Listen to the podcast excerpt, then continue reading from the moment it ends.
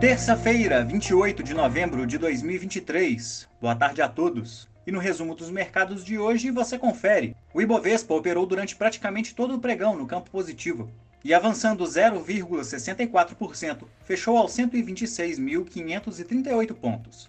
Destaque do dia por aqui: o IPCA 15 de novembro avançou 0,33% ante outubro, a leitura mais baixa para o mês desde 2019, acumulando uma alta de 4,84% na comparação anual. Como outros destaques, as units da Energisa avançaram 0,06% após a empresa divulgar uma elevação de 11% no consumo de energia em outubro na comparação anual, superando a marca de 3.560 gigawatts-hora.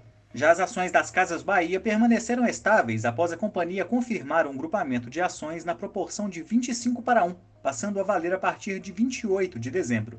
O dólar à vista, às 17 horas, estava cotado a R$ 4,87, em baixa de 0,57%. Indo para o exterior, as bolsas asiáticas fecharam de maneira mista. Sem agenda na região, investidores aguardam dados setoriais de indústria e serviços da China, que saem apenas na próxima quinta-feira.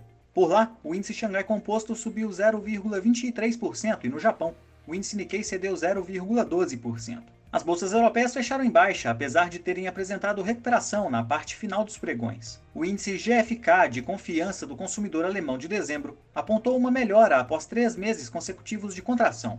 Amanhã saem dados de confiança e sentimento na zona do euro, além dos índices de preços preliminares na Alemanha.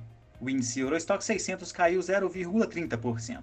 Já as bolsas americanas avançaram, reagindo a falas do diretor do Fed, afirmando que a política monetária local está em linha com o retorno da inflação à meta de 2%. Dessa maneira, o mercado elevou as apostas de que os juros do país serão mantidos nas próximas reuniões da entidade até maio e que cortes devem ser realizados ao longo de 2024.